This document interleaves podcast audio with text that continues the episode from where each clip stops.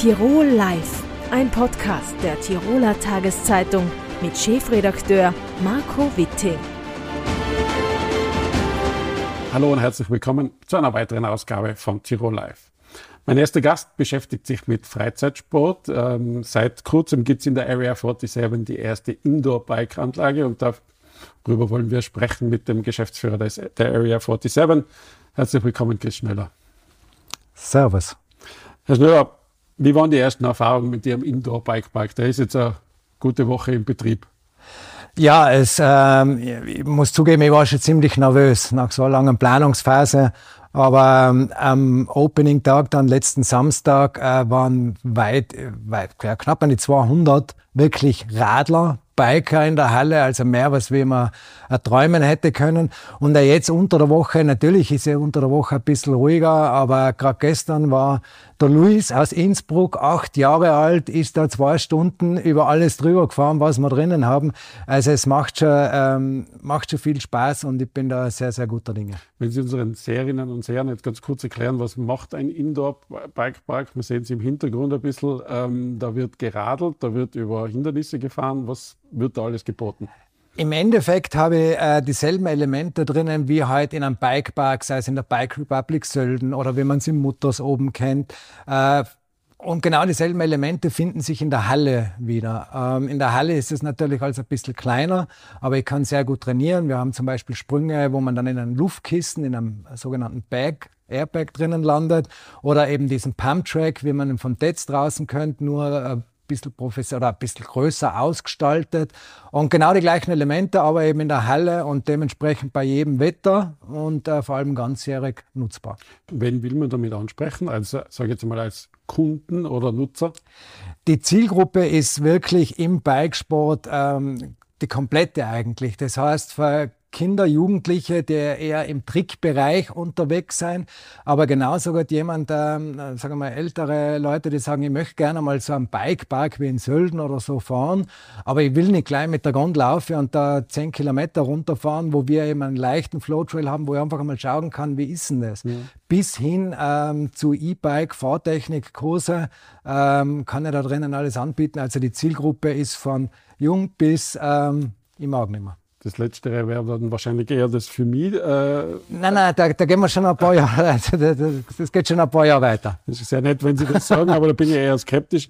Ähm, insgesamt gibt es vier derartige Bikes in Europa, habe ich mir sagen lassen. Ähm, warum ist das so ähm, Besonderheit? Sehen Sie da eine Trendsportart, die sich vielleicht in den kommenden Jahren entwickelt? Generell, ähm, das ähm, bekommen wir ja alle mit, hat sich äh, der Bikesport in den letzten fünf bis zehn Jahren massiv entwickelt und äh, enormes Wachstum ähm, ist da passiert.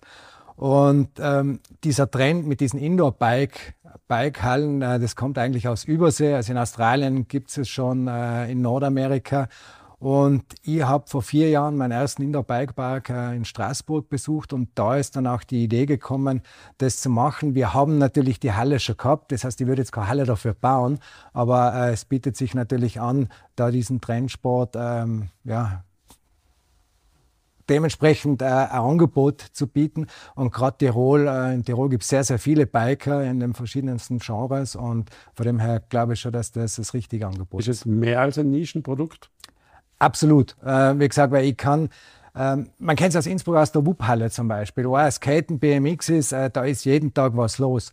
Und wenn ich das jetzt auf Bike umlege, äh, wenn ich mir heute anschaue, dass ähm, eben auch wieder im Ötztal äh, in der Bike Republic äh, bis zu 150 Kinder und Jugendliche äh, permanent Einheimische unterwegs sein am Berg oben mit Trainingsgruppen, ja, dann kann ich denen halt auch was Adäquates bei Schlechtwetter oder im, im Winter äh, bieten, wo ich dann vor allem auch sicher meine nächsten Technikerweiterungen lernen kann. Wie kann man sich die Sicherheitsvorkehrungen da vorstellen? Nehmen wir mal an, da muss man sehr aufeinander Acht geben, wenn man da hintereinander fährt oder über die Hindernisse fährt? Wir haben das zum einen äh, über ein Slot-System geregelt, dass man nicht zu viel Biker gleichzeitig in der Halle drinnen haben. Natürlich dementsprechende Beschilderung und ja, es, wie halt immer, man muss natürlich schon ein bisschen auf sich schauen. Aber wir haben, ich habe da Mitarbeiter drinnen, die natürlich, wenn es einmal komplett daneben laufen sollte, äh, da ein Auge drauf werfen.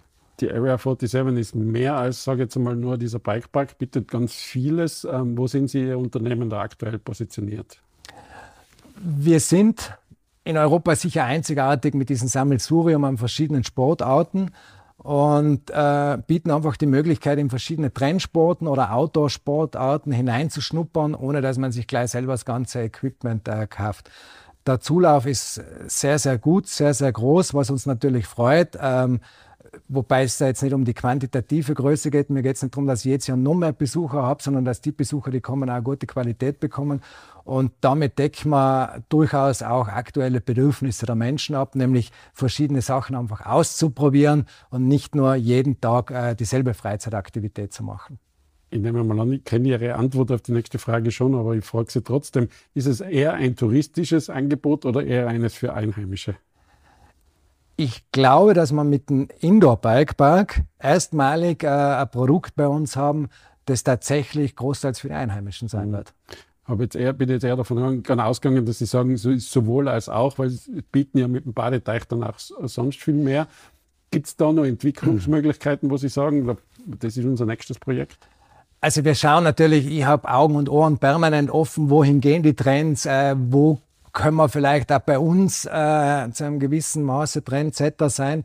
Wir beobachten das, jetzt haben wir mal gerade einen Indoor-Bikepark äh, aufgesperrt. Ich muss das auch mal für mich sacken lassen, ganz ehrlich. Aber natürlich, das ist das Schöne an meinem Job oder das Schöne an der Area, dass wir immer wieder schauen, was können wir, was können wir vielleicht neu mit reinnehmen, wohin geht die Reise. Und äh, jetzt eine Antwort, was wir in drei Jahren anbieten werden, kann ich nicht machen, aber Fakt ist, dass wir uns da natürlich permanent weiterentwickeln wollen und einfach schauen, was, was kommt an und wo, wo können wir was machen. Der Ausblick auf die nächsten zehn Jahre in der Freizeitbranche ist wahrscheinlich in Tirol sehr touristisch wichtig. Wo würden Sie glauben, dass sich das hinentwickelt? Biken ist sehr stark im, im Fokus. Also ich glaube, ähm, erstens einmal glaube ich, dass das nicht nur touristisch, touristisch ist, sondern äh, sowohl als für die, für die Bevölkerung, die da lebt, für die Einheimischen. Denn wir, wir haben halt das Glück, dass wir in einer Umgebung leben, wo Freizeitmöglichkeiten bei Excellence möglich mhm. sind. Äh, Biken ist sicher einer der Trends, äh, der stark weiter wachsen wird, vor allem wenn wir jetzt an E-Bikes denken. Schauen wir sechs, sieben Jahre zurück oder zehn Jahre zurück an die ersten E-Bikes, da würde man halt belächelt werden, wenn man mit sowas unterwegs. Da wird es eine rasante Entwicklung geben.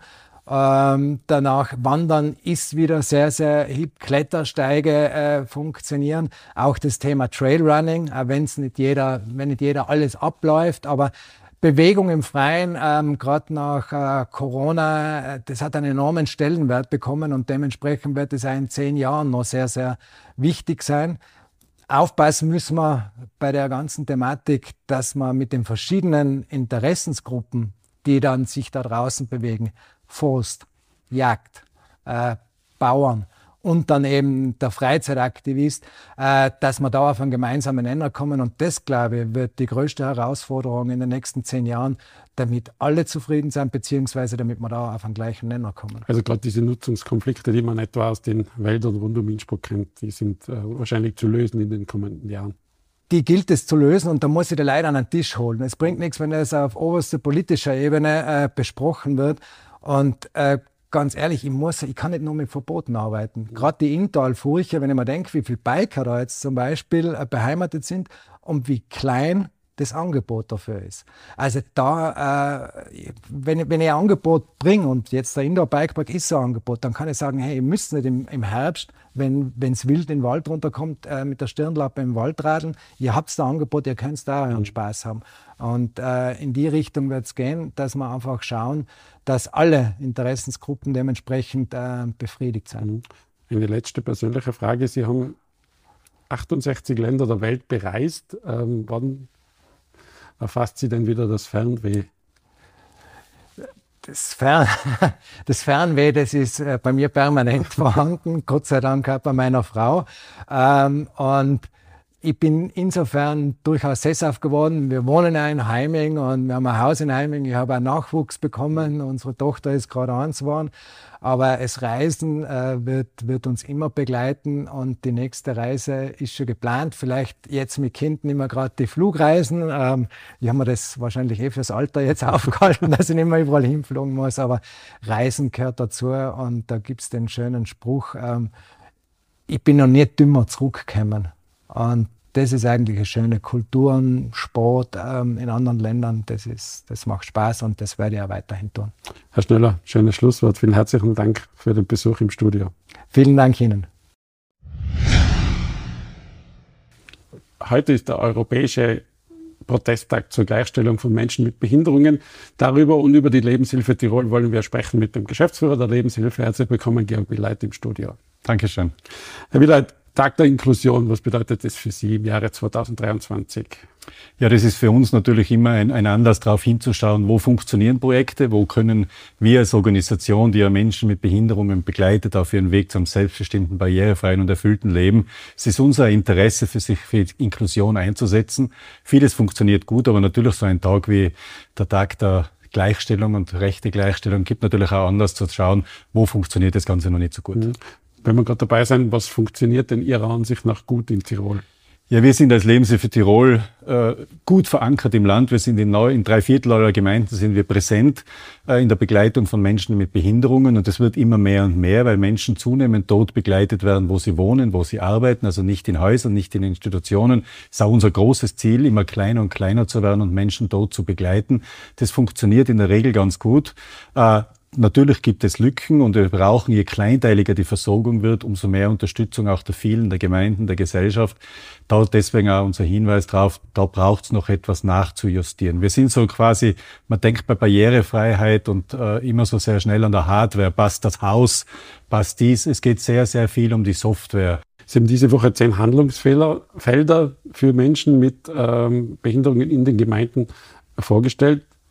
Ist das also eine Handlungsanleitung? Das ist unser, das ist so quasi unser Hinweis, unser Expertinnenwissen als Organisation, das wir gerne zur Verfügung stellen, dass es eben was, dass es vieles braucht, dass es funktioniert. Ange, angefangen von der Bildung bis zu den, bis zu den Bauten, bis zu leistbaren Wohnen. Also es ist ja gerade, ich sag, damit gleich auf Appell verknüpft. Also wenn es um öffentliche, Richtung öffentlicher Wohnungen geht, bitte auch immer an die Lebenshilfe denken und an, mhm. an Menschen mit Behinderungen zu denken, dass die da auch auf diese, auf diese Listen kommen, aber es braucht den Zugang zu Vereinen, es braucht die verständliche Information in den Gemeindezeitungen oder auch auf den öffentlichen Verkehrsmitteln, dass die Fahrpläne lesbar sind. Oder wenn man unter Umständen als Mensch mit Behinderung die Zahl des Busses nicht erkennen kann, die Linienzahl, dann hilft vielleicht ein Piktogramm. Und plötzlich ist selbstständige Mobilität möglich, wo man früher einen Behindertentransport gebraucht hätte. Also das sind oft so Kleinigkeiten, wo wir aber als Lebenshilfe Tirol gerne unterstützen und jetzt auch auf alle Bürgermeister und Bürgermeisterinnen zugegangen sind,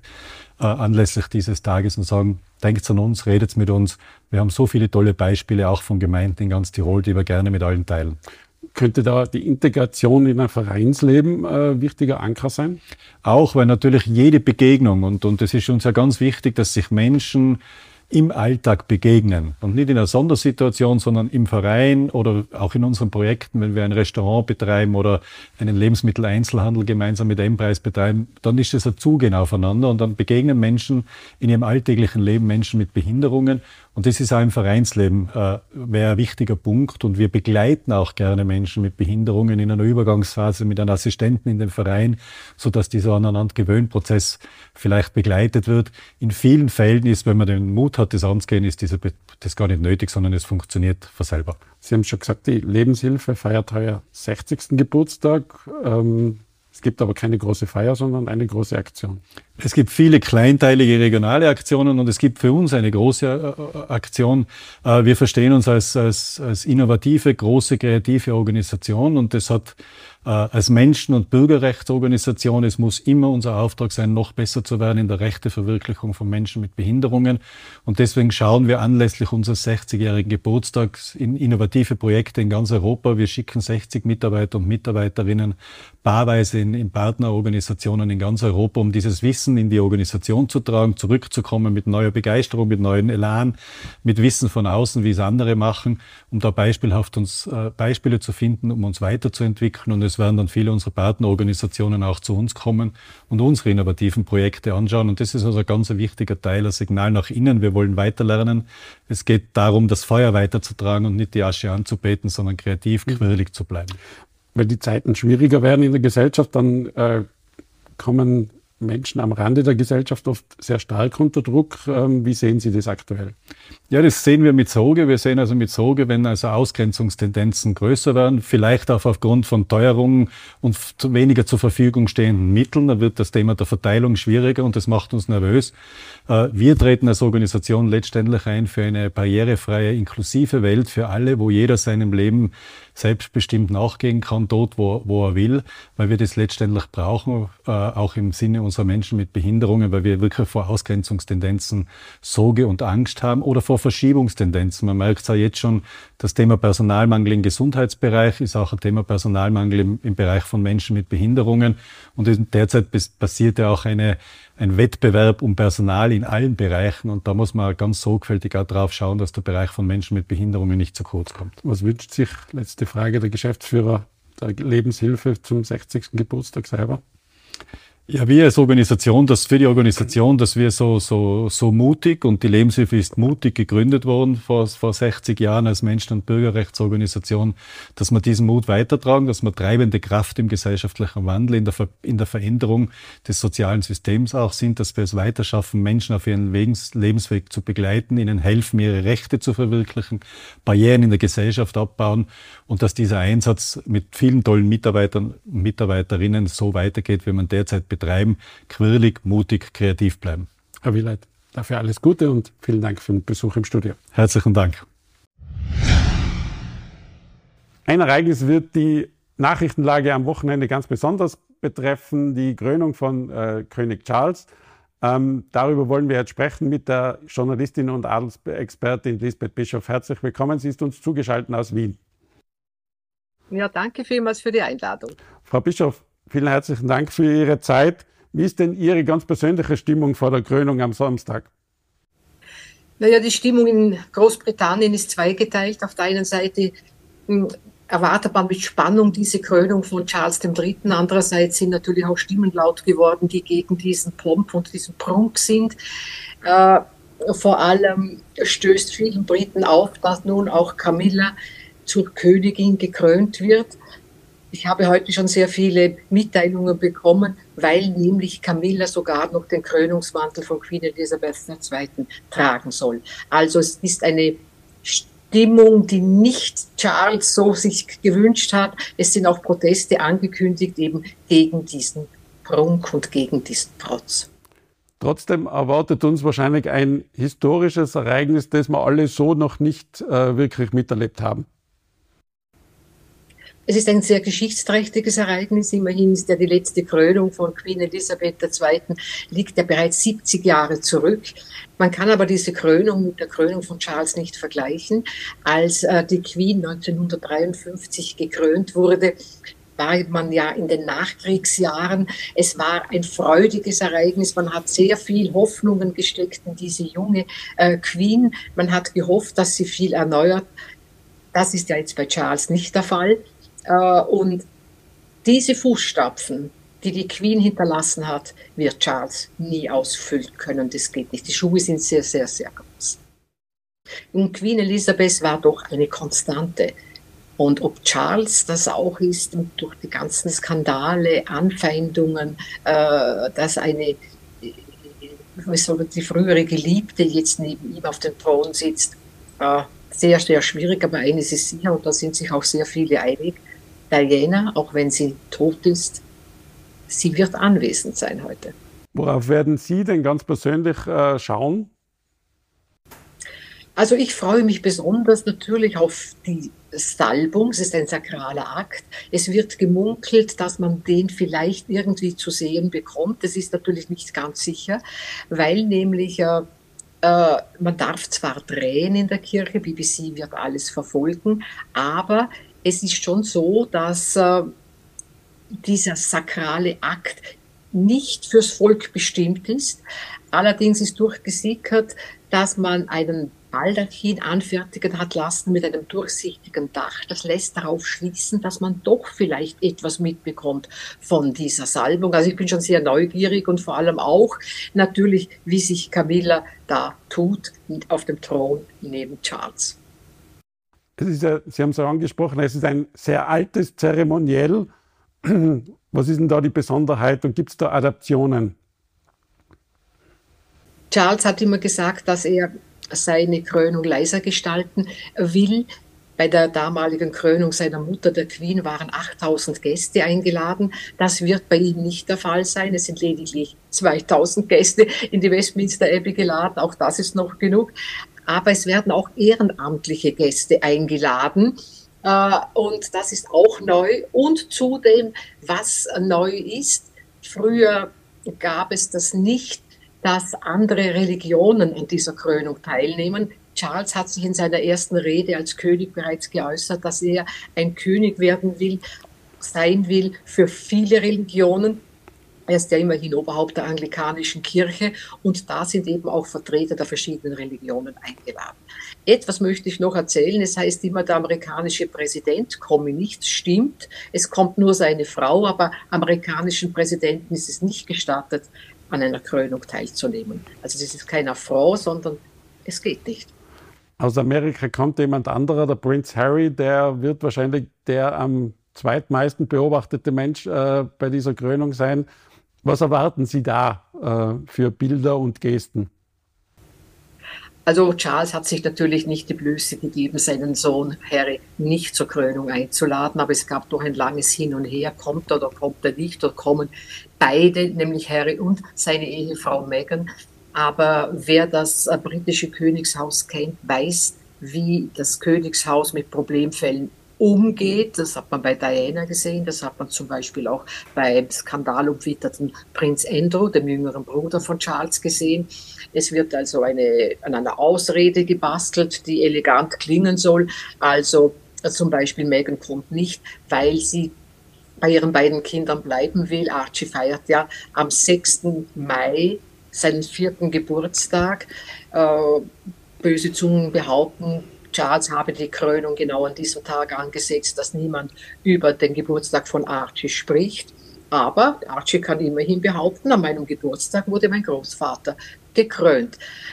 Harry wird für sehr viel Aufmerksamkeit sorgen, aber ähm, er wird ganz kurz nach der Krönung wieder Großbritannien verlassen, Richtung Heimat, mit einem Privatjet. Die Begründung ist, er möchte eben mit seinem Sohn Archie Geburtstag feiern. Also von Versöhnung ist nichts zu spüren. Sie haben es angesprochen, ähm, es gibt durchaus kritische Stimmen gegen König Charles. Ähm, kann die Krönungsfeier daran was ändern oder macht die die, Sa die Sache eigentlich nur noch schlimmer? Ich hoffe, ich habe die Frage richtig verstanden. Ähm, am Ablauf kann Charles bei der Krönung nichts ändern. Das ist Tradition, jahrhundertealte Tradition. Aber er kann sie eben moderner gestalten und schlichter gestalten. Aber äh, um natürlich Hoppalas zu vermeiden, es ist eine große Schwierigkeit, so hat mir ein Butler erzählt, äh, wenn bei der Salbung, die erfolgt ja bei nacktem Oberkörper. Und da muss ein Gewand gefunden werden, eine Kleidung gefunden werden, die schnell an- und ausgezogen werden kann. Und da geraten so manche Ankleidedamen ins Schwitzen. Aber ich nehme an, zuerst war die Gefahr, Uniform geht überhaupt nicht. Dann soll es ein Krönungsmantel sein aus Beständen. Also ist noch nicht geklärt. Ich bin neugierig, wie man sich entschieden hat, weil bei der Queen zum Beispiel, man hat es zwar nicht gesehen, weil man nicht äh, mitfilmen durfte, aber da konnte der Schmuck in der Schnelligkeit nicht abgelegt werden. Also da wird man heute schon besser präpariert sein. Frau Bischof, letzte Frage. Was erwarten Sie sich von König Charles in den kommenden Jahren?